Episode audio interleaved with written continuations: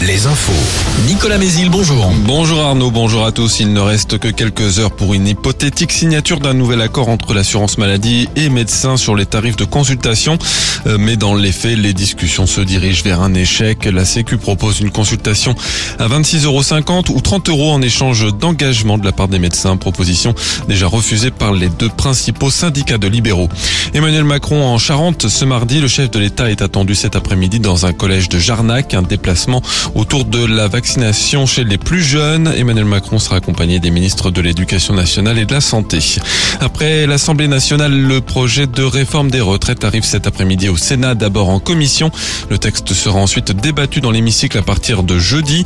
La prochaine grande mobilisation contre le texte, c'est mardi prochain. Tous les syndicats de la SNCF ont appelé hier à une grève reconductible à partir du 7 mars.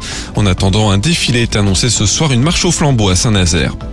Le sort de Noël Legrette à la tête de la Fédération française de foot étudié ce mardi matin. La 3F réunit son comité exécutif en séance extraordinaire.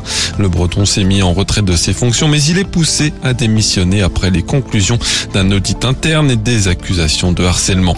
La fédération qui se penchera aussi sur le sort de la charentaise Corinne Diacre, sélectionneuse de l'équipe de France féminine.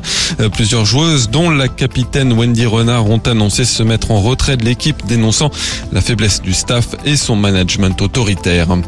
Le foot toujours sur les terrains. Bordeaux conserve la deuxième place de la Ligue 2 après euh, sa victoire hier soir à Amiens en national. Bonne opération de Concarneau qui s'est imposé à Versailles.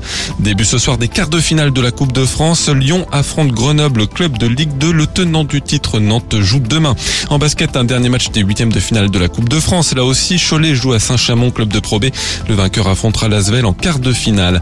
La météo, toujours du soleil avec des nuages plus nombreux, voire quelques gouttes sur le Nord-Bretagne. Nuages qui se multiplieront aussi dans l'après-midi sur le centre Val-de-Loire et le Limousin, mais là sans pluie.